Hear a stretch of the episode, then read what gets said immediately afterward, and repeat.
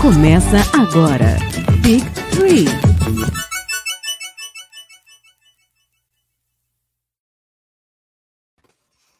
Muito boa noite, meus caros espectadores, ouvintes, acompanhantes e tudo que há de melhor para quem está vendo os playoffs da NBA e o podcast do Big Tree. Cá estamos em mais uma live de sábado. Eu sou o Renan Alonso, falo de Bangu, está quente, voltou a fazer calor. E eu tenho aqui comigo meu caro, meu caro patrão, Christian Pedroso, diretamente da Gérida Curitiba. Olá, meu amigo Renan, meu amigo de Bangu. Aqui também está quente em Curitiba. Parece, parece que eu estou no Rio de Janeiro, mas não parece como eu estou no Pantanal, que lá sim é muito mais quente. Boa noite, amigos do Big Tree. Muito boa noite, com direito à prévia do nosso querido convidado, diretamente do Pantanal. Ele aqui está de volta para cornetar o departamento médico de toda a NBA e também o Los Angeles Lakers, de quebra. João, muito boa noite. Boa noite. Aqui no Mato Grosso também está muito quente. E é isso, a gente vai falar um pouquinho aí dos, dessa temporada super lesionada aí da NBA. Temporada super lesionada, hora a hora. Ah, lesionada assim como a economia do país, ah, e, por aí, e por aí vai. Mas antes da gente começar os finalmente, chegou aquele momento que eu tanto gosto de falar da nossa querida parceira, a Odyssey, a nossa marca de camisas do coração nossa grande parceira aqui do Big Tree. Só aqui no Big Tree você encontra o, o link de desconto de 10% no QR Code. E, Christian, fala, fala mais um pouquinho. Eu adoro esse momento. Eu gosto, eu gosto quando você fala desse momento da Odyssey. A Odyssey tem camisetas fantásticas e principalmente na linha de basquete, que é o que interessa aqui para a galera do Big Tree. Inclusive, essa que eu estou vestindo hoje, você que vai assistir o jogo daqui a pouco, que vai acompanhar essa panela de Brooklyn, aqui está, chefe Steve Nash né, com a sua panela, com o, o meu querido Kevin Durant, com Kyrie Irving, com uh, uh, Blake Griffin, com DeAndre Jordan, todo mundo cozinhando nessa panela para ver se o, o, Brooklyn, enfim, consegue ser campeão. Mas uh, a Odyssey tem muito mais. Hoje, inclusive, saiu uma nova estampa do Luquinha, do Luca Magic. Aproveitem, entre lá e faça a sua compra com o link do Big Tree, que além de, de nos ajudar aqui eh, comprando uma camiseta, você também ajuda o Big Tree a crescer e para que a gente fique milionário e vamos vá todos para Los Angeles assistir o Lakers do meu amigo João do Pantanal. Você fala de Luca Doncic, você mexe com o coraçãozinho de muita gente. Eu queria mandar um abraço pro pessoal do, do Geré Espacial, do MEV Brasil. É, vou, vou recomendar essa estampa, essa estampa nova do, do Luquinha. Mas é, vamos finalmente adentrar no nosso assunto. Queria também deixar um boa noite aqui pro, pro Newton Filho. O Rodrigo Balmonte está aqui com a gente coordenando as picapes. Renan Sampaio, muito boa noite para quem está acompanhando aí, para quem está chegando para o nosso esquenta. A gente vai falar um pouquinho do que, do que rolou da, na semana. Vamos antecipar o confronto da noite, hoje, dia 5 de junho. É, vai rolar o primeiro confronto entre Milwaukee Bucks e Brooklyn Nets pela semifinal do leste, com o cara de final. Mas a gente vai voltar um pouquinho lá para o início da temporada. Eu sempre recomendo esse programa que a gente fez, o nosso querido João aqui participou. É, abrilhantando com os conhecimentos dele sobre a saúde, o bem-estar e a necessidade de descanso dos jogadores. Esse foi um programa que a gente fez antes da temporada começar, e nesse programa a gente já tinha antecipado que essa seria uma temporada muito atípica por conta do, do pouco período de descanso entre uma temporada e outra, é, o risco de lesões, além, é claro, do, dos problemas com a Covid e tudo mais, iria assombrar um pouco a liga, e, e meio que aconteceu. É, eu separei aqui a pauta para gente, a gente conversar hoje. Eu queria estar errado, mas todas as séries de, de playoff é, da primeira fase até, a, a, até aqui, todas elas têm uma história com lesão. Uma lesão acontecendo por trás do confronto, isso pode ter, é, isso pode ter alterado o, os rumos, é, ou não, talvez fosse o resultado que, for, que, iria acontecer de qualquer jeito. Mas já que o Christian mencionou Luquinha Doncic, é, Vamos começar falando um pouco da série que ainda não acabou, a única série que vai é jogo 7. Jogo 7 vai acontecer amanhã, Los Angeles, Los Angeles Clippers e Dallas Mavericks. A série onde ninguém ganhou em casa. Fique registrado, ninguém Dos seis curiosa, jogos. né, Renan? Inimiga do É curiosa. E o que eu acho engraçado é que é, eu até brinquei, né? Eu ironizei com a declaração do Tailu depois de ter perdido os dois primeiros em casa. O Tailu falou que ele queria ver como é que o Dallas ia, ia lidar com a pressão de lidar com a torcida. Eu falei, ué, mas a torcida não é para ajudar o time? Acab- Acabou que Tailu estava certo. Eu- Me dói, me dói afirmar isso, mas Tailu estava certo. Mas ao longo dessa série, o... já vou passar a palavra, a palavra aqui para o nosso convidado. O Luca Doncic ele teve uma lesão na cervical, certo, João? Sim, ele teve uma distensão de cervical, né? É, é uma lesão que ela não é muito grave, né? Distensão é quando a gente tem o músculo ele ele estica mais do que ele deveria esticar no movimento que a gente faz. É uma das lesões mais comuns que tem no, no, no esporte. Não é uma lesão muito grave. É uma lesão que a gente, maioria das vezes a gente consegue tratar ela de maneira conservadora, com gelo, com repouso, né? Mas ela é uma das principais causas de incapacitação de atletas de alto rendimento durante a prática, durante a prática esportiva. Então, o Luca está jogando com dor, está jogando abaixo do que ele poderia estar rendendo por causa dessa dor que ele está aí na, na região cervical. Pois é, é, isso, isso aconteceu no jogo 3, se eu não estou enganado. Eu acho que foi, acho que foi. No 2 ou no 3. Foi bem no comecinho da série.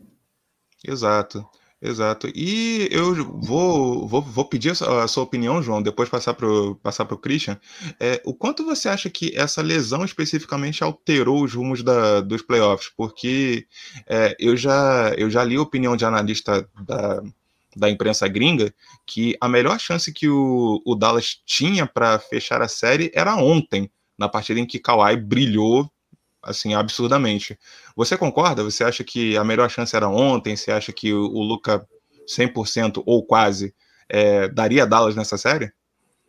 Olha, eu acho que o, o, o Luca ele vai ser um atleta geracional. assim. Eu acho que ele vai ser o cara que a gente vai olhar daqui a 10 anos e falar. E o que a gente faz hoje com, com o LeBron e com o Curry, por exemplo, daqui a 10 anos eu acho que o Luca vai ser esse cara dessa década que está entrando agora.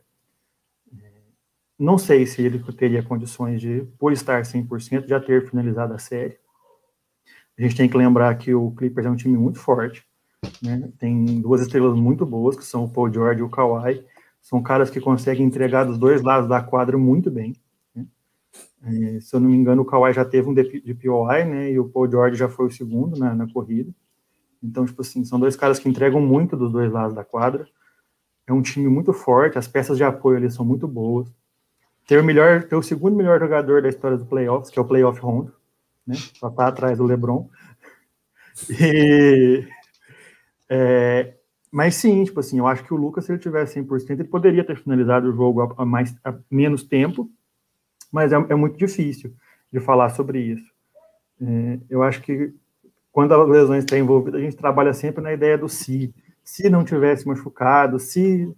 E acaba que esse se a gente nunca vai ver, né? A gente tá vendo o que está acontecendo agora. E eu acho que o Lucas está entregando muita coisa, mesmo estando com dor, mesmo estando com essa limitação que ele está tendo por causa da lesão, ele está levando o Mavis a um, a um, ao sétimo jogo contra o Clippers, que pelo, pelo desenrolar da série é bom para o Mavis, né? Porque vai ser em Los Angeles, então se tudo acontecer igual está acontecendo, o Mavis vai ganhar fora de casa.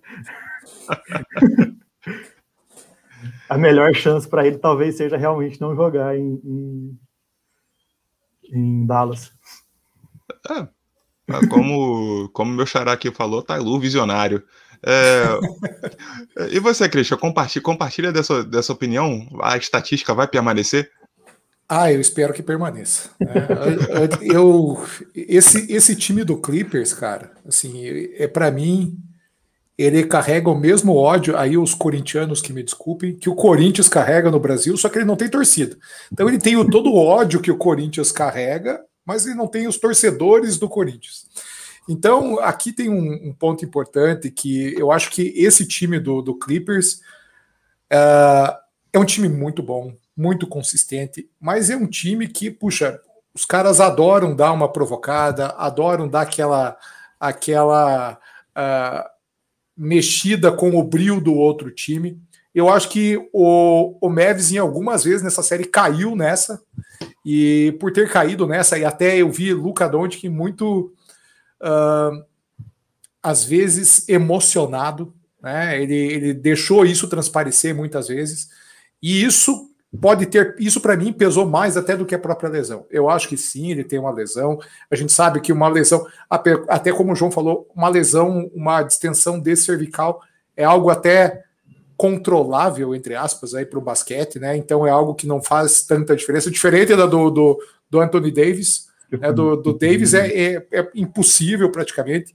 Eu já tive essa lesão do Anthony Davis na, na, minha vida de atleta e eu sei que, cara, quando alguém falou que ele ia jogar, eu falei, tá, tá de brincadeira, impossível. Eu também não. É, mas, uh, olhando para o cenário, eu entendo que, uh, para mim, não tem favorito agora. Nem Dallas, nem Clippers, por todo por toda essa. Para mim é um 50-50, não é nem 50,1, nem 49,9 para ninguém. Tá muito difícil. O, o Clippers só perdeu em casa, e eu espero que perca essa próxima partida, mas qualquer um que ganhar aí vai chegar desgastado na próxima, porque foi uma série muito pesada, não só fisicamente, mas emocionalmente também. É engraçado quando você coloca dessa maneira, porque a gente tem de um lado uma pessoa que é, se emocionou, para usar o termo que você, que você falou, e do outro lado você tem uma pessoa gelada, que foi o que aconteceu ontem com o Kawhi Leonard em quadra. Absurdo. Que teve, teve um primeiro quarto muito abaixo, mas no resto do jogo ele entregou tudo e mais um pouco. É, e o que a gente vê sempre né, do Kawhi é que nesses momentos é que ele cresce é no momento onde você realmente precisa, onde, lógico, existem situações, como no próprio ano passado, que ele preci precisaram dele no momento de decisão, e acho que ali o desgaste todo, e o próprio né, Paul George ajudando muito ele naquele momento a perder aquele jogo, mas eu entendo que uh, o Kawhi ele é justamente essa máquina, essa, essa, esse cara que quando é exigido ele vai lá e entrega. A diferença é que o outro time precisa entregar no mesmo nível. E eu acho que ontem faltou para o Dallas. O Dallas não, não conseguiu ser páreo para o Kawhi. Porque vamos pegar um exemplo de uma outra série que acabou de acontecer no Oeste mesmo, que foi a série do Nuggets, onde o último jogo, o Lillard jogou muito bem até. O, o, penúltimo jogo que ele jogou, que ele fez todas aquelas bolas de três, aqueles milagres, duas prorrogações, mas jogou como nunca, perdeu como sempre. Então, é, é, esse é o ponto que eu acho que faltou para o Dallas como time ali. É, João, eu queria, eu queria que você. Eu acho que eu te cortei em algum momento, mas eu queria uhum. que você, você completasse. Mas já que a gente chegou nesse, nessa, nessa série do Denver, porque, como eu falei, acho que cada série carrega uma história por trás. Essa série é uma que, cuja lesão ela chegou muito antes, porque a gente é, a gente ficou, ficou pensando, caraca, o quanto Jamal Murray vai fazer falta nessa série. Não só ele, é, outros jogadores do elenco do, do Nuggets também é, estavam com complicações por conta de lesão. Mas a gente fala, poxa, o Jamal Murray, principalmente depois do que ele entregou no, no último playoff, duelo dele contra o Donovan Mitchell, eu, inclusive, eu tô torcendo contra o Denver Nuggets porque para mim seria muito injusto é, uma revanche do Nuggets, é, do Jazz contra o Nuggets sem o Jamal Murray em quadra. Porque eu acho que assim, o meu coração de torcedor ele pede é, Mitchell contra Jamal Murray de novo. É, só que, assim, uma coisa que deve ser elogiada é como o Michael Malone tirou o coelho da cartola e esse Nuggets encontrou uma forma de jogar com o Campazzo, com o Porter Jr., o Aaron Gordon e principalmente nessa série o Monte Morris, da onde saiu o Monte Morris e como ele foi decisivo é, nessa série. Aí eu queria, queria começar com, com você, João. É, se o Nuggets ele botou um pé na porta e falou: Eu tô aqui, sabe? Eu sou um contender. É, respeita a minha história. História. é, eu acho que o, o, Denver já entrou nessa temporada com uma mentalidade muito forte, né? Porque eles foram finalistas da conferência no ano passado, é, meio que contra tudo e contra todos, né? É, tiveram a série que você falou contra o Jazz, que foi, para mim, uma das séries com duas exibições individuais do Murray e do Mitchell absurdas, assim, foi uma das séries mais gostosas de assistir da temporada passada, ver os dois se degladiando e entregando tudo que podiam em, em, em quadra. Tem até as fotos, né, as fotos pós-jogo dos dois completamente exauridos, né? É... Então foi um time que já entrou com essa mentalidade, tipo assim, foi quase. A gente conseguiu passar do Jazz, a gente conseguiu passar do Clippers, que a gente era completamente eh, azarões contra eles, e a gente conseguiu até certo momento jogar de igual para igual contra o Lakers. E eles entraram com essa mentalidade é, é, no começo da temporada já. Certo? Tanto que você vê que o time teve um, um crescimento de rendimento muito grande de todos os atletas. Mesmo o, tirando o, a, os dois principais jogadores, né, que, que é o Jokic e o Murray, o Michael Porter Jr. teve uma evolução muito grande nessa temporada. Ele é um, um atleta muito irregular. E ele ainda tem as irregularidades dele, mas ele está sendo cada vez mais consistente. E a, até a chegada do Aaron Gordon, ele era a terceira escolha de, de ataque ali no, no, no, no, Denver. E com a chegada do Aaron Gordon, eles criaram um, um, um front court ali muito forte. Né? De Jokic, Gordon e Michael Porter Jr. num front court muito forte os dois, tanto o Michael Porter Jr. quanto o Gordon, têm um encaixe muito bom com o Jokic, né? Porque o Jokic é esse pivô que ele sai da, do garrafão para poder fazer passe e tal, e os dois são caras que têm, um, que uma infiltração muito boa, são dois caras que têm certo arremesso. O Michael Porter junto melhor do que o Gordon. É, e o Campazzo está sendo o que a gente esperava que o Campazzo pudesse ser mesmo na NBA. Ele é um atleta muito bom, ele é um cara muito acima da média e ele com seus 1,25m tá, tá fazendo, tá fazendo o, a, a, NBA se, se curvar ele igual a Europa já tinha se curvado lá, né? Acho que jogou no Real Madrid, não foi? Foi. Então, igual a Europa já tinha se curvado para ele, porque ele é, um, ele, é um, ele é um jogador muito bom, ele é um cara muito inteligente. Ele tira uns passos muito da cartola e, tipo assim, o encaixe dele nessa série está sendo muito bom. E o Monte Morris está sendo uma surpresa muito grande para mim ofensiva. Tipo assim, ele é um cara que eu sempre gostei dele muito na defesa. Ele é um cara que defende bem até. E ofensivamente ele está jogando bem nesse, nesse, nessa série, é uma coisa que tipo assim, para mim está sendo muito interessante de ver. E é isso, eu acho que eu acho que o fato do, do Jamal ter machucado muito antes dos playoffs facilitou um pouco o, o Denver a se organizar em relação a isso. Os atletas já entraram com a mentalidade de que, pô, a gente não vai ter ele, então a gente vai ter que jogar por ele. Né? O técnico já pode montar o esquema, já pode pensar toda a estrutura ali. É muito mais difícil quando você perde o atleta no meio da série, ou quando você perde ele ali no finalzinho da temporada, fazer esse ajuste. Foi inclusive o comentário que o nosso, nosso querido Léo Mogli deixou aqui no chat. Queria de, deixar meu boa noite pro, pro Mogli, para a Leona, que também chegou. É, Paola acabou de chegar. sempre, sempre um prazer contar com a torcida do Laker é, reunida. Muito, muito obrigado pela audiência, Paola. É, ainda, ainda falando, falando dessa série, Christian, eu queria passar a bola para você. É, o, quando, eu falo, quando eu falo em Denver, o Christian fica com o coração assim, até. Nossa, apertadíssimo. Exato, exato. Mas, é, além de Denver, do outro lado a gente teve, como você já citou, o Portland, numa é, mais uma atuação fenomenal de Damian Lillard. É, e agora, recentemente, bem recentemente, após mais uma eliminação é, na primeira fase, o técnico Terry Stotts é, acabou deixando a equipe. É, eu queria que você comentasse essa saída dele e emendasse também sobre as chances do Nuggets ao longo do, dos playoffs. Se é um time, se é um time que merece merece nossa atenção. Bem, sobre o Terry Stotts, eu acho que absurdamente ele, eu acho que ele fez até mais do que a capacidade dele como técnico entrega. É, o time do Portland tem claras limitações. Para mim, rotação muito curta. Quando sai, o, o time titular é difícil de, de, de encaixar, embora nesta série especificamente o, o, o, a marcação em cima do Jokic talvez seria uma das mais perfeitas que, é, que, que, é, que tem na, na NBA. O Nurkic marcando o Jokic, inclusive eles jogaram juntos em Denver no passado, e deu muito certo em alguns momentos, mas uh, ontem, por exemplo, o Nurkic fez quatro faltas só no terceiro quarto. Isso complicou demais o processo no momento de decisão do jogo. E pode ver que dali para frente o Denver, inclusive, começou a abrir. E aí, o, com, essa, com, essa, com essa estratégia do Denver sempre puxar o Jokic para fora do, do garrafão para fazer o pivô sair um pouquinho, puxa, aí começou a aparecer o Morris, começou a aparecer Michael Porter Jr., que apesar de não ter feito ponto na, na segunda metade do jogo, mas ele distribuiu muito bem a bola, o próprio Aaron Gordon.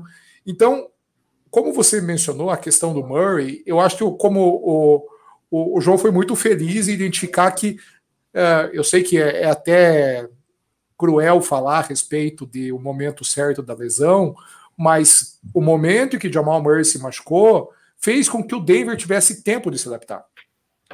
Eu coloquei o Denver lá no meu bolão da NBA como finalista junto com os Sixers, tá? Então, péssimo momento para lembrar desse, desse evento chamado bolão. É, e até agora eu praticamente eu errei uma série até agora, que foi a do Knicks e do, do Atlanta, que poderia dar qualquer coisa essa série aí, porque são dois dois cavalos malucos ali que não dá para saber o que eles vão o que, que eles vão fazer e até onde eles vão chegar. Mas para mim, o mais. Uh, uh, eu acho que o Denver tem chance de ir mais longe, sim. Eu acho que é um time que está jogando muito bem. Tem o MVP da temporada, para mim, na minha opinião, o Jokic. Ele está jogando num nível estratosférico. Ele está melhor do que. E, e, assim, apesar de tudo, você não vê o Denver com esse. Uh, com esses sinais de cansaço. Sabe? Eu acho que o time está jogando bem, até por um time que ano passado foi muito, que sofreu muito com o cansaço. Eu não vejo o time tão cansado assim, como eu olho para os outros times. Eu vejo os Sixers até mais cansado às vezes do que o próprio do que o próprio Denver. E o Sixers saiu muito antes do ano passado, né?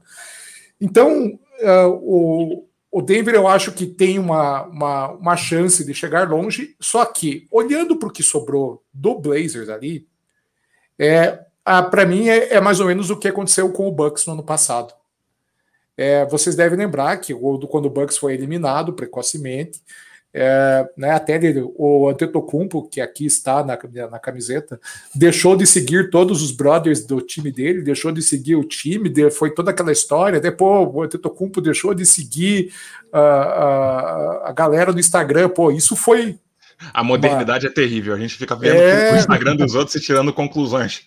Exatamente. E aí, inclusive, ele declarou que né, era era uma reformulação ele estava fora. E eu acho que com o Lillard vai acontecer a mesma coisa. Eu acho que é, essa troca de técnico é justamente para fazer essa mudança. Vamos para mim, é, vão. Acho que o Mogli falou no nosso grupo ontem, cara, segura o Lillard, segura o McCollum e manda todo mundo embora, cara. Troca todo mundo. Eu acho que é possível acontecer. Ou é, o, o LeBron vai ligar pro vai ligar pro, pro líder e dizer, ô, oh, cara, será que você não cabe aqui, não? Será que você não, não aceita né, fazer aquela panelinha aqui do lado do oeste? Mas é uma situação bem difícil aí que o Portland tá vivendo. Ah, não brinca com o coração com o coração do torcedor do Lakers. Vai que ele acredita. Não, é, o Lebron já ligou. Já ligou, já ligou. O Lebron vai ligar, não. O Lebron já, Lebron já ligou. Ele é... tem um grupo, ele tem um grupo, ele tem um grupo no WhatsApp é. que ele só fica ali, ó, cara, os, os eliminados ele vai trazendo para esse grupo aí. Tem que saber não. se ele vai, se o líder vai falar sim ou não, mas que ele ligou, ele já ligou há muito tempo. Não, com, com certeza. Eu, eu lembro que até pouco tempo, um pouco tempo atrás, o LeBron chegou a twittar. Dame Dollar me seguiu no Twitter. Olha, olha que conquista! O LeBron celebrando o Lillard seguindo ele no Twitter. É, Fazer o quê? Ele é, ele é muito esperto. Com certeza. Uh, pessoal, é, eu, eu confesso que eu me enrolei, vou acusar aqui o golpe. É, tinha uma pergunta que eu deveria ter feito no, no bloco anterior, mas eu não seja por isso, eu faço essa pergunta agora. João, aqui no Big Tree a gente tem uma tradição de sacanear o Utah Jazz. Mas, mas é claro que você tem toda a liberdade do mundo para deixar a sua opinião sobre o Utah Jazz. É, a pergunta que eu quero fazer é muito direta. Seja lá quem sair da série entre Clippers e Mavs amanhã, para quem está assistindo a live, ou quem for, for ouvir a gente no podcast, já vai saber quem vai ser o oponente do Utah Jazz. Uh, algum deles, algum deles é páreo para o time de Utah? Ou a pergunta, Utah é páreo para quem sair dessa série? Eu acho que o Jazz é finalista da, da, da conferência. Assim, é, é, um time que o ano passado ele sofreu com lesões na, na, na bolha, né? Um time que na bolha a gente não viu ele completo. Que esse ano completo a gente está vendo um time que está jogando muito bem junto. É... é um, é, um, é um time coletivo, né? Tipo assim, não tem ninguém que você fala, tipo assim, é esse cara aqui que vai, que vai resolver a partida, por mais que tenha o Mitchell, que é um cara que tem mais habilidade do que, do que os outros companheiros, com a bola na mão. Não é um time que, tipo assim, você fala, é o Mitchell que vai resolver esse jogo aqui, que vai fazer 60, 70 pontos para o time ganhar. É um time que joga muito no coletivo, é um time que joga muito no, no que a gente fala de extra press, né? Extra pass. É, então, eu acho que é um time que nem o, o Dallas e nem o, o, o, Clippers tem alguém que vá conseguir jogar no garrafão contra o, o, Gobert. Não tem nenhum pivô ali que vai conseguir jogar no ataque que incomode tanto o Gobert e que vai conseguir defender o Gobert no, no garrafão. Então, eu acho que o Jazz, dessa vez, para sua alegria, o Jazz vai longe na, na NBA. Para alegria de quem? Eu não, não sei. Não sei. O, o Os Christian, dois torcedores. Tem dois torcedores no Brasil, né? Então... O Christian já, já tá na resenha aí, Christian. Eu queria saber se você acompanha o voto do, do relator e o Tadjaz é finalista? É, não. Eu acho que o, o, Jazz vai ficar pelo caminho, principalmente porque o Mogli torce para o Jazz, né? E devemos lembrar aqui uma coisa importantíssima: Mogli cravou Lakers campeão, né? Recentemente. E, e, isso faz com que o, o, o, Lakers perca na primeira rodada. O LeBron nunca tinha perdido, mas está aí, né? O Mogli é, comprovando todo o seu o seu pé de freezer, né? Tá conseguindo conseguindo com que o, Lakers com LeBron, com Anthony Davis seja eliminado. Mas eu queria fazer um elogio para o Jazz aqui, que é um pouco do tema do nosso do nosso programa, que é falar sobre lesões. Que o Donovan Mitchell não jogou o primeiro jogo ficou putaço no Twitter, né? Xingou muito no Twitter, dizia que era uma puta fata de sacanagem, que não que queria jogar e tudo mais. Mas, mesmo com o Jazz perdendo, ele voltou talvez mais saudável, mais preparado para o jogo seguinte e está saudável jogando a série de playoff. E isso deu um, um, um ânimo e até uma, uma confiança diferente para o Jazz.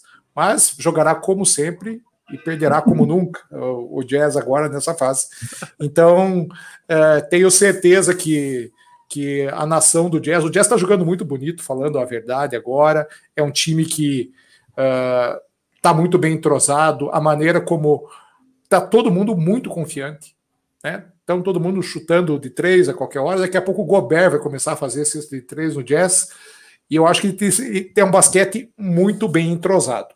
Se é se chegará a ser campeão, eu acho que não, mas é, é para dar esperança para daqui dois anos, como o Mobile sempre diz para gente, que o, o Jazz é o time para daqui dois anos. É, cara, eu, eu prefiro não dar palpite porque, especificamente nessa série de playoffs, eu tô assim. Eu, não sei, eu tô com muita saudade do meu, do meu amigo Mogli, cara. Eu, em homenagem a ele, eu tô errando palpite a rodo, então eu prefiro não comentar. Mas é que eu queria que a produção colocasse o comentário dele aqui. Jazz não vai ser campeão. Acho que o Utah nunca teve chances tão boas quanto. Agora vai quanto a, quanto a partir desse comentário. Olha. Desde Cal Malone, cara. Desde Cal Malone, John Stockton foi a, a, melhor temporada do Jazz. E o Mogli, ele, ele tá fazendo isso porque ele sabe do pé frio dele.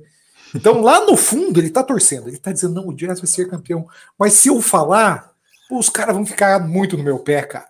E aí, aí ele já sabe, né? Então, por isso ele tá fingindo, por isso que ele já falou do Lakers campeão, essas coisas todas. Mogli, como o meu amigo Cadu falou, ele está sendo sagaz, ele está tentando jogar areia aí no, no, no, time dos outros, cara, mas no final das contas a gente sabe que ele está torcendo pro Jazz e está sofrendo com essa situação de não poder externar isso em público. Como ele, como ele falou pra gente ontem lá no, lá no grupo, né? A pessoa mais feliz com o jogo 7 entre Dallas e Clippers foi ele, porque ele quer que o Conley consiga se recuperar aí a tempo de, é, estar em condições de jogo para a próxima série. E falando em próxima série, né, a gente estava no papo sobre Nuggets e Blazers. É, diferentemente do Utah, Nuggets já sabe quem é o adversário, o adversário dele é o Phoenix Suns, e um dos acontecimentos dessa nossa segunda semana de playoffs que foi a vitória do Suns sobre o Lakers. Né? Eu acho que dá para a gente tirar muita coisa, muita coisa. Como não podia deixar de ser, essa série também foi marcada por histórico de, de lesões. É, a gente já tinha LeBron e Anthony Davis, antes mesmo dos playoffs começarem, voltando de, de lesão, a lesão no tornozelo, no LeBron, é, do Davis, eu confesso que agora não lembro qual era, qual era a lesão que ele tinha antes dos playoffs começarem. Se o João puder me ajudar aqui, eu, eu agradeço. Mas ao longo dessa série, outra lesão apareceu e também ditou os ritmos. Do outro lado, a gente tem Chris Paul, é, eu acho que é o lado mais emocional, porque a gente está falando de um cara que a carreira dele e lesão andaram de braços dados o tempo todo. Então a gente vê playoff chegando, Chris Paul se lesionando, já é um alguma coisa assim que deixa a gente muito apreensivo. Ele então protagonizou uma das cenas assim mais emocionantes, que foi ele assim visivelmente emocionado, é, cobrando o lance livre, sabendo da lesão no ombro. É, então, João, eu queria que você falasse um pouquinho dessas lesões e como como foi o desenrolar da série entre Suns e Lakers. Como você falou, né, o Lakers sofreu com lesão a temporada toda se eu não me engano, não teve nenhum atleta que não ficou de fora do Lakers ao menos uma partida por lesão de temporada. Talvez o Harrell, mas eu não tenho certeza dele mais. É... O Anthony Davis, a gente até começou a chamar ele nos, nos nossos grupos do Lakers aí, esparramado de Dayton Davis, né? Porque todo jogo, no mínimo, no mínimo, no mínimo, ele estava ele tava questionável ali, ele estava em dúvida de ir para o jogo. Né? Então, o LeBron machucou num lance. É, Por azar, né, João? É, um lance de bobagem, uma bola perdida no jogo que já estava praticamente definido contra o, o, o Pacers. É, num, e vindo de um atleta super experiente, que é o Solomon Hill, pular numa bola, tipo assim, que não valeria a pena pular naquele momento. A gente teve vários atletas afastados por Covid, Caruso, Schroeder, Gasol. É, então foi um time que vem enfrentando lesões a temporada toda. E por isso mesmo o Lakers, o Lakers nunca fez um jogo nessa temporada com o time completo. Desde o começo da temporada sempre teve alguém fora, desde os primeiros jogos da temporada. E isso influenciou na série para o Lakers, né? porque os jogadores não tinham entrosamento. E durante a série a gente teve mais uma lesão do Anthony Davis, né, agora um estiramento na coxa, é, que como o, o Christian falou, para um esporte igual o basquete é impossível de você entrar. Quando eu também vi que o, que o Anthony Davis estava relacionado para o jogo, todo mundo ali no Twitter estava, graças a Deus, não sei o que, não sei o que lá, e eu estava, puta que pariu, o ano que vem, uhum. sabe? não vale a pena ter o Davis nesse jogo, que pode prejudicar o ano que vem, sabe? É... O próprio LeBron jogou essa série muito abaixo do que ele poderia jogar. Era coisa que a gente falou naquela, no nosso, naquele episódio nosso antes de começar a temporada, de que a idade ia chegar para o LeBron. Né? E eu acho que essa lesão que ele teve fez a idade pesar um pouco mais já para ele do que a gente veria. É, ele não, ele não é mais esse atleta que a gente vai ver pegando a bola e partindo para dentro, fazendo 40 pontos para carregar o time nas costas no playoff mais. Isso aí ficou claro nessa série. É... Faltou o Jerry Smith, cara. Se tivesse o Jerry Smith no Lakers, aí você faltou... ia ver o LeBron com gana, cara. Faltou, Esse, faltou, faltou ele. Faltou Mas ele gente, gente para fazer, gente para fazer, fazer passar raiva não faltou. Não, não, não. não. É, além disso, o Lakers teve um atleta da NBA, que é o atleta mais azarado da história da NBA, que é o Alfonso McKinney. O Alfonso McKinney jogou nos últimos quatro campeões da NBA. Em todos os anos que ele teve nesses campeões da NBA, esses times não eram o time campeão da temporada. Ele jogou no Raptors, ele jogou no Warriors, ele jogou no Cavs, jogou no Lakers. São os quatro últimos campeões e ele não foi, ele não estava em nenhum elenco campeão. Entendeu? Isso aí, já vinha me dando angústia desde que ele chegou no Lakers. Mas, João, seria, seria o Afonso McKinney o Léo Mogli do Lakers? Provavelmente. Aí juntou um com o outro, né? Aí não deu certo. Aí mais. o Mogli apostou no Lakers, daí tinha Afonso é. McKinney, juntou, virou uma câmera fria esse time, né? Que não tinha como ganhar mesmo. Eu acho que, mesmo se o Lakers tivesse 100% completo, essa série contra o Suns não seria uma série fácil. É, o Devin Booker estava com muita vontade de jogar playoffs, ele entrou nessa série de playoffs, mostrando tudo que ele queria ter mostrado todos os anos que ele foi impedido de jogar os playoffs. O, o, último jogo dele agora, o jogo, o jogo 6, o que ele fez no, no, no, começo do jogo foi absurdo. O Lakers acabou o, acabou o primeiro quarto com 19 pontos e ele tinha 22. O Devin Booker estava com 22 pontos, o Lakers tinha 19. Então, tipo assim, é, o, que o, o, o, Suns jogou foi muito, muito acima da média. O Aiton também jogou muito em cima dos pivôs do, do Lakers. O Gasol não conseguiu marcar ele, o Drummond não conseguiu marcar ele em nenhum momento da série. Tanto que no último jogo o Vogel até abriu mão e falou assim: ah, não, não, não me interessa ter alguém para marcar, já que ninguém está conseguindo marcar, eu vou entrar com o Harry para tentar fazer ponto. É, mas isso pesou para o Lakers as lesões no decorrer da temporada. As lesões do, do Anthony Davis em momentos cruciais pesou psicologicamente nos jogadores. É, nos dois jogos que o, Lakers, que o Anthony Davis machucou, o Lakers perdeu porque os jogadores caíram de rendimento muito, muito fácil por, por causa da, de ver o atleta saindo, a lesão grave que ele teve. Uhum.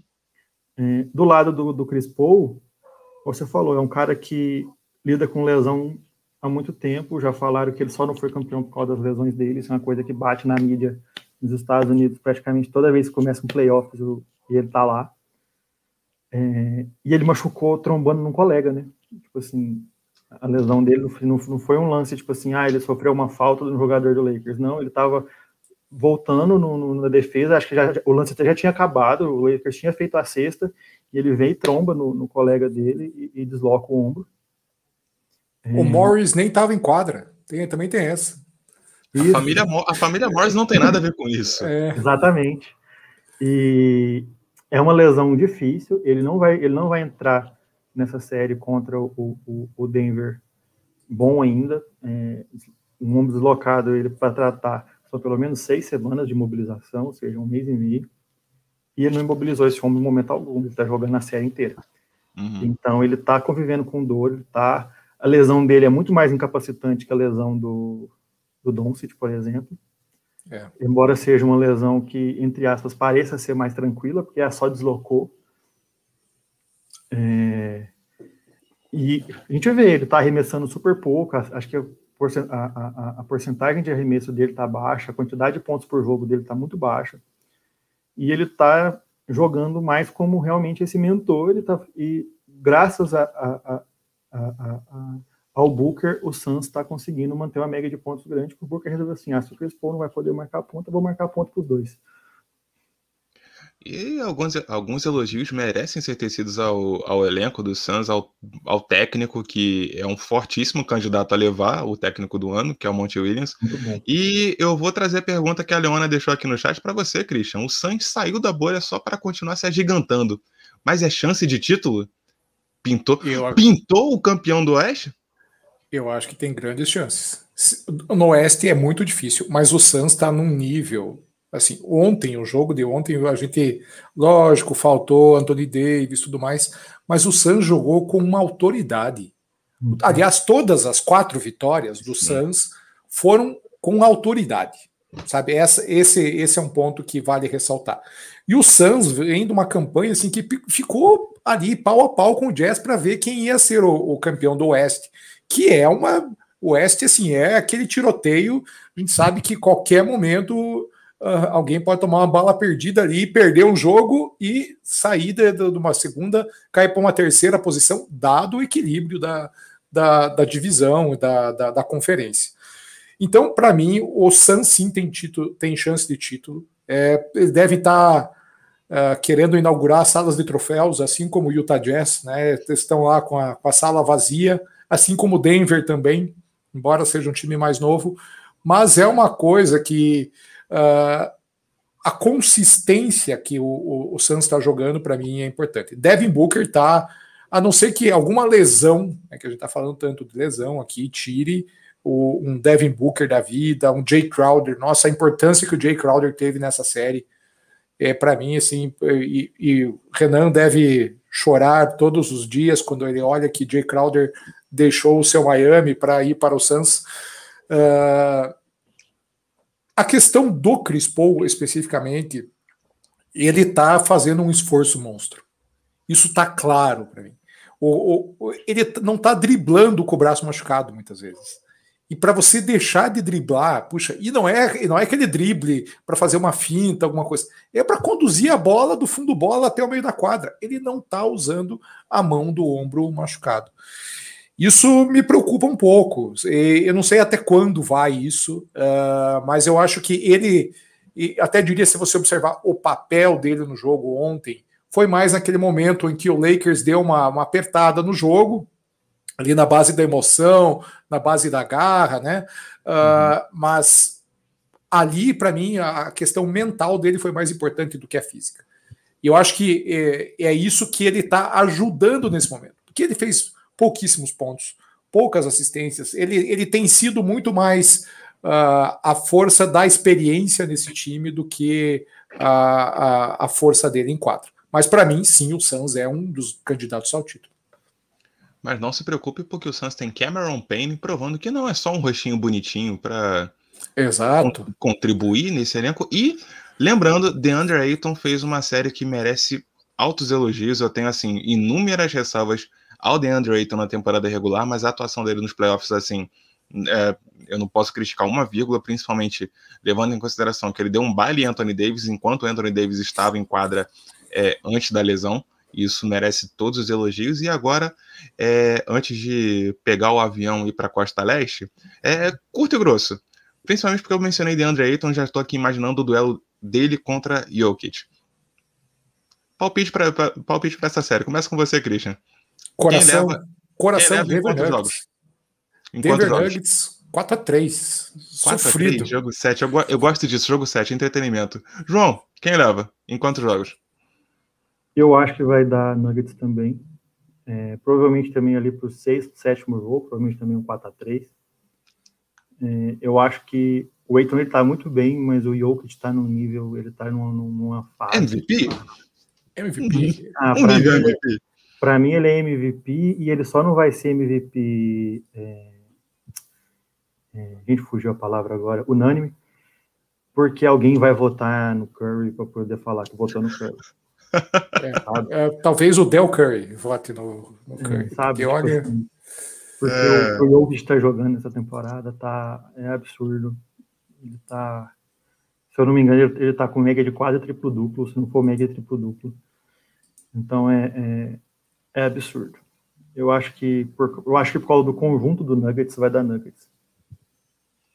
É, eu, ah, eu... Uma informação, talvez seja a primeira vez que o Crowder tenha ganhado do LeBron numa série de playoffs. Ganhou e dançou salsa ainda. Isso que foi, foi a primeira vez. Que, que, nos, que nos últimos 10 anos, acho que ele só sonha com o LeBron James depois que acaba uma série de playoffs. Sim, sim. É, o LeBron tem uma lista de vítimas extensa. É o Crowder, é o Toronto Raptors, é muita gente.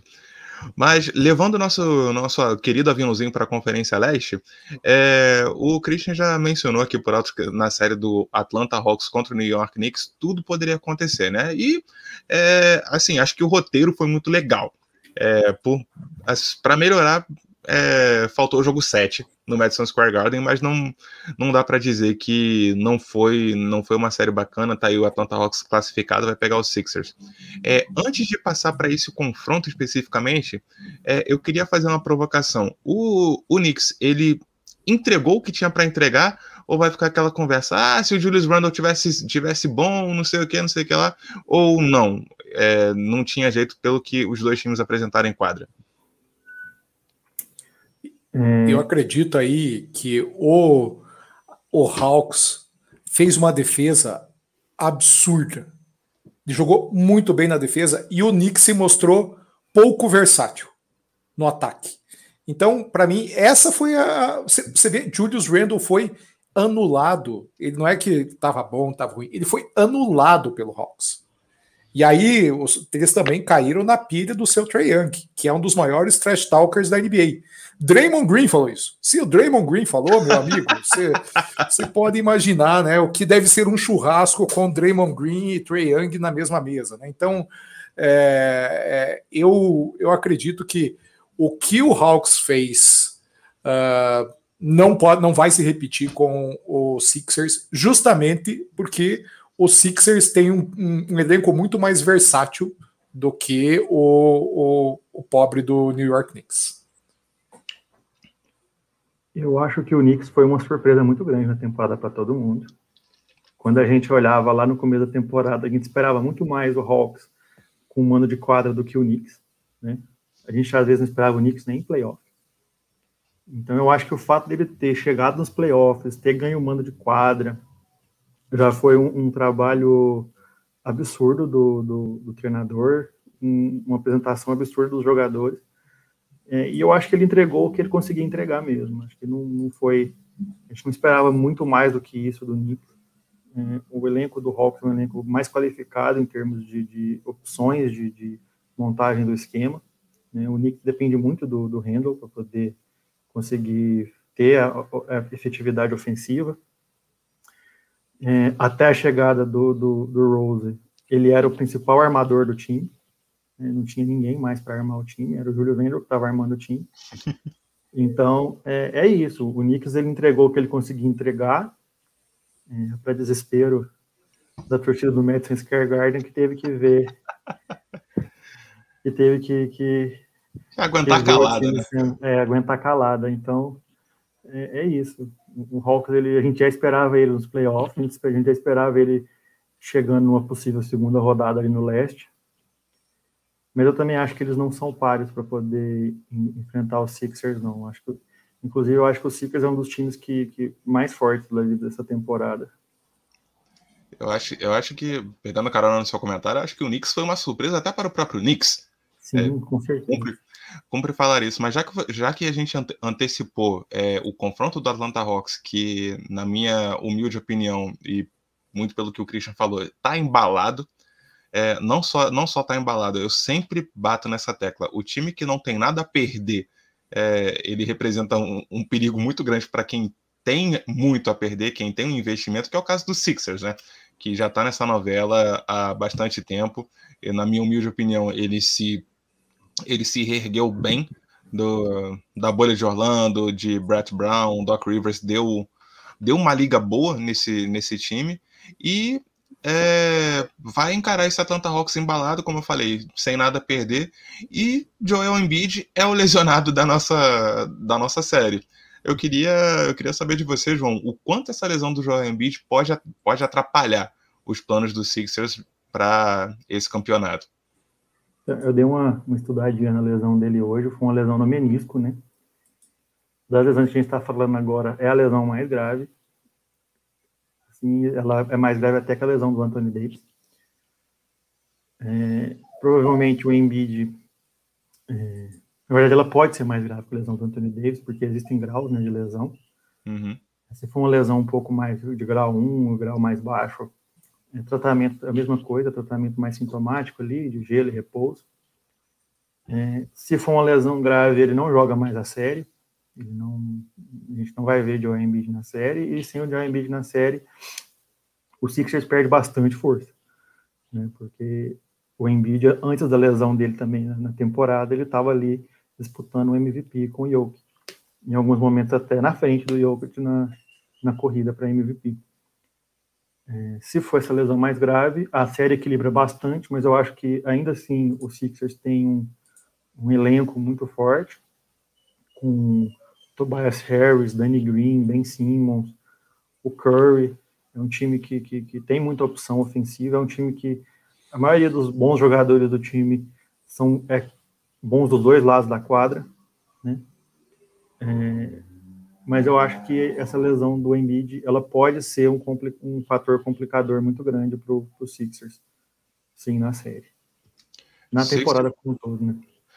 Sixers que, por sua vez, teve teve um susto diante do, do Washington Wizards, eu, e eu devo, devo acrescentar aqui um susto que foi é, previsto por Christian Pedroso na série do Big Jam. Ele defendeu o Washington Wizards com unhas e dentes e falou que, com eu certeza, você, você e Paola, os créditos devem ser devidos. Né? Na verdade, na verdade, você, é, você defendeu o Washington Wizards e deixou a Paola sem defesas, né? Depois daquele comentário, mas fica aí o convite para o nosso ouvinte correr atrás do vídeo do, do Big Jam, que está sensacional. Mas é, sim, como, como o João falou, a, você perdeu o Joel Embiid daqui para frente é um, é um golpe muito duro, principalmente se você considerar os próximos possíveis adversários. Eu não estou falando só do Hawks, eu estou falando da série que daqui a pouquinho vai começar, que é Bucks contra Nets. Para mim é para mim é uma série com cara de final do leste, principalmente depois do que do que Milwaukee fez contra o meu time, né? É, e o Brooklyn Nets, que é o time mais, mais falado dessa temporada, fale bem ou fale mal, mas fale de mim. É, eu, queria, eu, queria, eu queria começar agora a falar das expectativas para essa série que daqui a pouco começa. É, o Bucks tem um desfalque do, do Dante de Vincenzo, que ele está fora da temporada. E eu queria saber de você, Christian, é, se você acha que é um desfalque assim, muito grande para um time que, é, que ataca é, que ataca muito do perímetro, como é o caso do, do Nets. E o que, que você prevê para esse confronto entre Bucks e, e Nets? Eu torço infinitamente para que o Bucks passe. É, e de maneira muito sincera e direta, o que o, o Irving fez lá no, no, no, no logo do Boston Celtics não se faz. É, por mais que entendo que vaiaram ele, que xingaram ele, mas, cara, ele, ele ganha milhões lá para saber lidar com pressão, inclusive. Mas. Uh, e há uma coisa que eu devo lembrar é que o jogo que o Boston ganhou, inclusive, foi. Toda vez que o, esse time está atrás do placar, ele sofre horrores. E, e principalmente porque tem aquela questão para quem vai a bola na hora de decidir. E a gente já falou isso no começo da temporada, e existe uma briga de egos aí, e eu vi algumas derrotas do próprio do próprio Nets, onde o, o, o Kairi queria ser o herói do, do jogo, ele queria ser o cara que, como é ele que está carregando a bola, a decisão de não passar para ninguém é dele. Então, é, e ele tenta. Eu vi um jogo que ele forçou quatro tentativas de três pontos, errou as quatro, e o, o, o Nets acabou perdendo o jogo. E se eu não me engano, foi com o Jazz, inclusive. E esse esse desenho que o, que o Brooklyn tem, nossa, é um time fantástico, é um time muito forte, é um time que pode ganhar de qualquer time da NBA, com a força que esses jogadores têm, mas eu acho que eles ainda sofrem essa é, essa síndrome de quem é o dono do time. Então, o Harden muitas vezes quer mostrar isso. O, eu acho que o KD, por incrível que pareça, é o cara que está sendo mais uh, uh, solícito nessa história.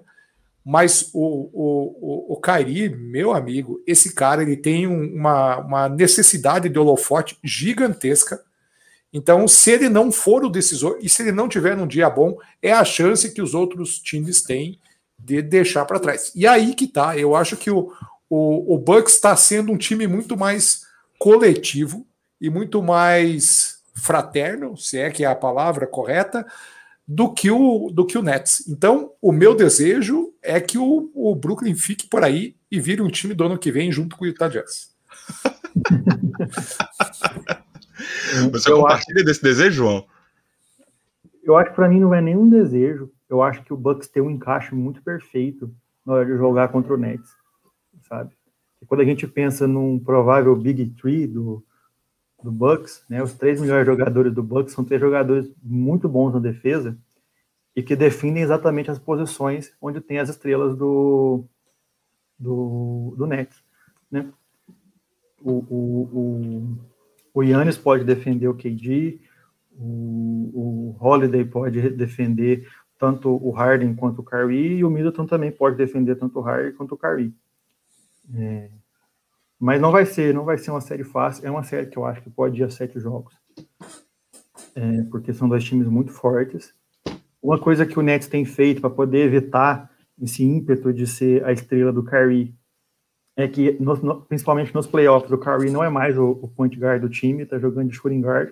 Quem está sendo o point guard é o Harden. O Harden está sendo o armador do time, ele sai com a bola, mesmo com o Kyrie jogando. É, então o Kyrie começa muito, ele é muito pouco o iniciador das jogadas do, do Nets. Ele só é esse cara quando o Harden não, não tá em quadra. Isso também até reflete na quantidade de assistências que o Harden está tendo na, na, na, na, nos playoffs. Eu acho que teve um jogo que ele beirou as 20 assistências, né? Tipo assim, ele está tendo os playoffs de Magic Johnson, né? É, de Stockton, sabe? Caras que estão dando, tá dando assistência porque tem para quem dá também. É, a briga de egos para mim realmente é maior entre o Harden e o Kyrie. O KD, eu acho que por, por ele ter jogado no Golden State Warriors, ele entende bem como funciona essa questão de ter três jogadores que podem decidir a partida. E ele sabe que, tipo assim, que não precisa ser ele, que pode ser o Harden, que pode ser o Kyrie, né? Igual no, no Golden State podia ser o, o, Curry, podia ser o Clay Thompson. Então, tipo assim, para ele isso já é uma coisa mais normal na cabeça dele, mais natural, uma coisa que ele conviveu há mais tempo, coisa que os outros dois não. Hum. Inclusive o Kyrie, ele saiu dos times que ele saiu porque ele queria ser o cara. Exatamente. Ele não estava conseguindo ser o cara. É... Muito, muito bem lembrado. Então, ele, ele é realmente o ponto mais fraco desse Nets nessa questão. É, ele é, ele é um cara que tem um desequilíbrio emocional muito grande, é, por N fatores na, na vida dele. A começar é um pela que... Terra plana. Sim, é. a começar pela, pela Terra plana. E ah, eu é? acho que. Eu acho que. Não, a Terra ela é uma rosquinha.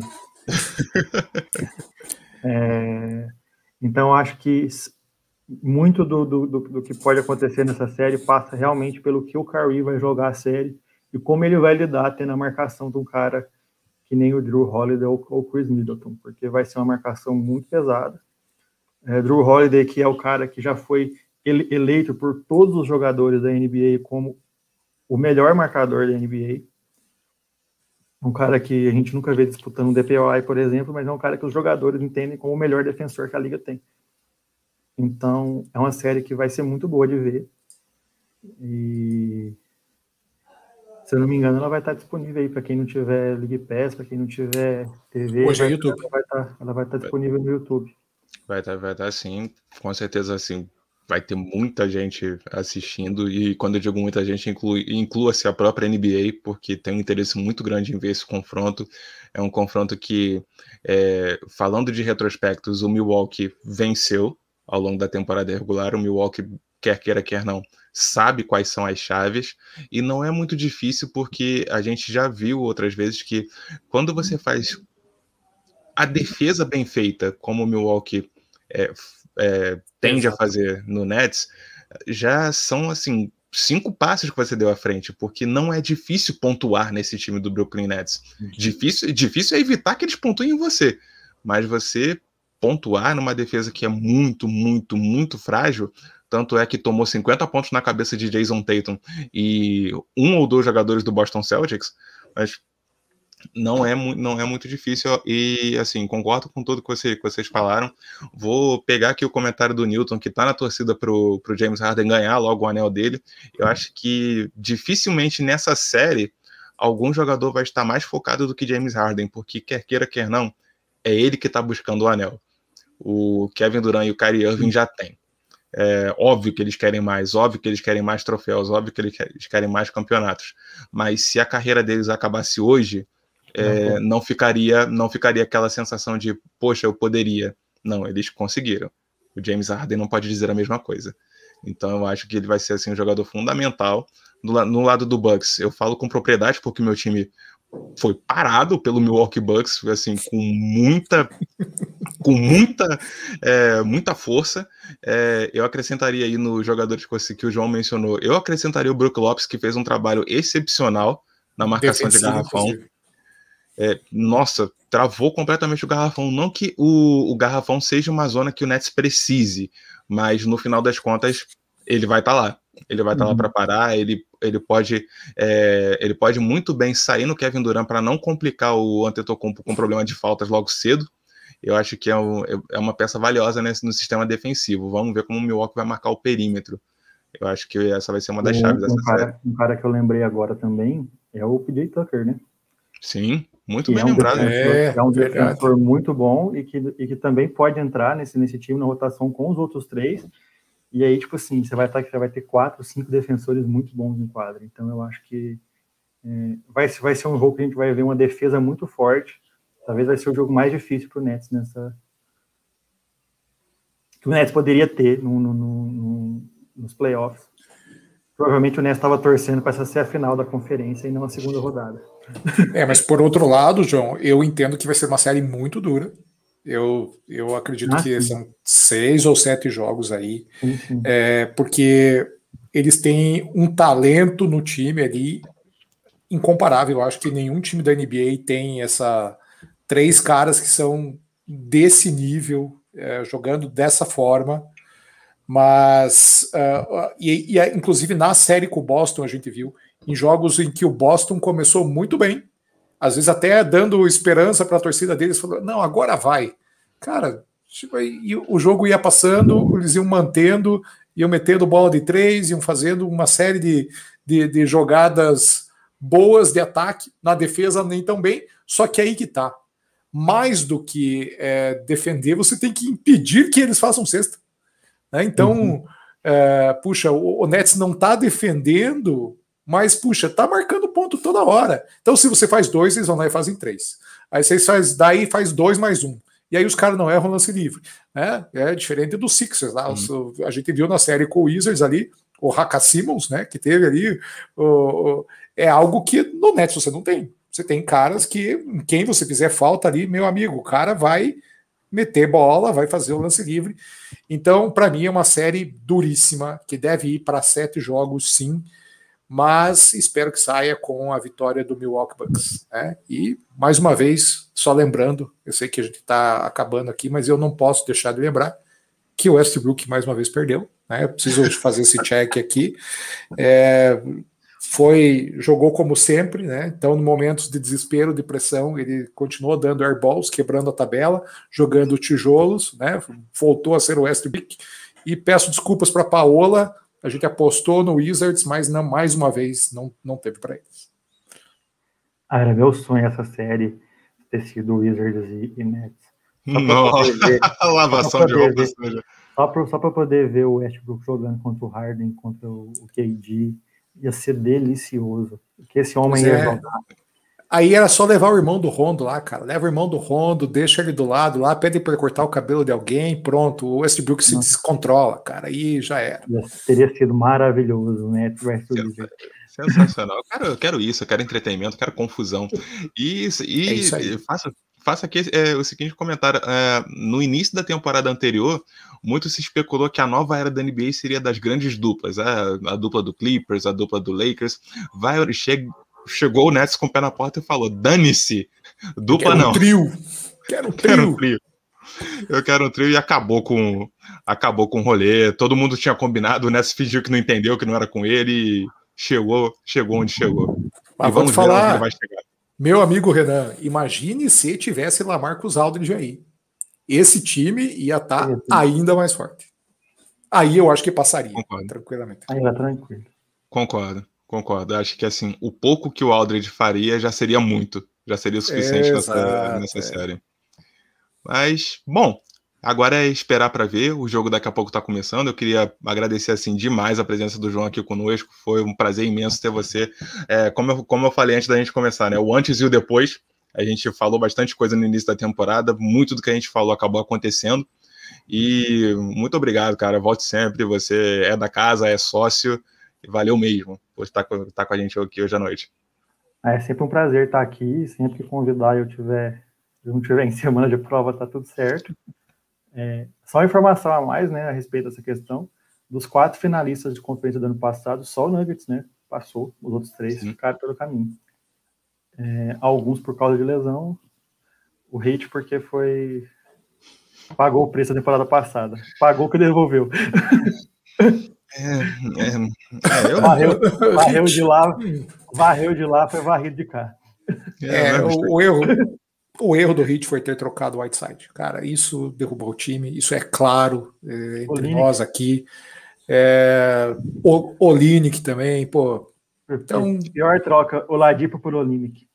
Cara, Inclu... não sei o que, que o cara pensou, o que, que o GM pensou nessa hora, cara, o que, que ele queria, né? Puxa.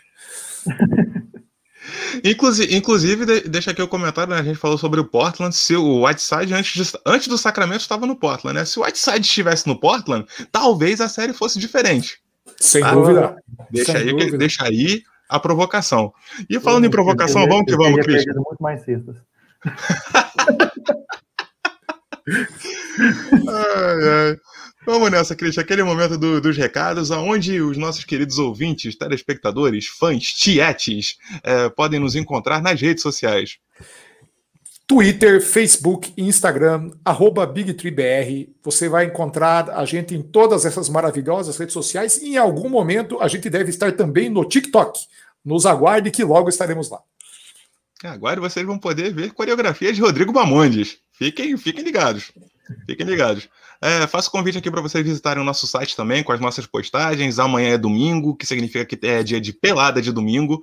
A nossa coluna dominical aí com, com história mequetrefe para vocês lerem, mas fica aí o convite para prestigiar o trabalho. Uh, fica aí o convite também para o trocado da passagem. Eu adoro o trocado da passagem. Tá aqui o QR Code. Se você quiser nos apoiar no Padrim, é, Aponte seu celular, deixe seu rico dinheirinho, a sua contribuição. Se você quiser acessar o site padrim.com.br barra Big3, BIG3. É, estamos em todos os agregadores de podcast, Google, Deezer, Spotify, iTunes, é, o radinho de pilha da vizinha. Estamos lá, tenha certeza disso. E vamos que vamos, que os playoffs acontecem e a NBA não para. Vamos estar aqui produzindo conteúdo. Um último, um último agradecimento aqui Quero agradecer muito a que certamente estão nos ouvindo, né, Redan? Hortência e Rômulo Mendonça, que na semana passada usaram as camisetas da Odyssey. Ficamos muito felizes com tudo isso. Então, Rômulo Mendonça, muito obrigado. Hortência, muito obrigado. Inclusive, Hortência, que foi tema de uma das peladas de domingo do, do, do meu amigo Renan. Logo faremos essa coluna chegar a ela. Espero que ela seja tão agradecida quanto ela foi com a Odyssey. Meu muito obrigado a todos vocês. Muito obrigado, gente. Obrigado, obrigado a você que esteve aqui assistindo a gente, Leona, Renan, Léo, Rodrigo, Newton, Paola, Bela, que apareceram. Muito obrigado. E vamos que vamos, galera. Valeu! Tchau.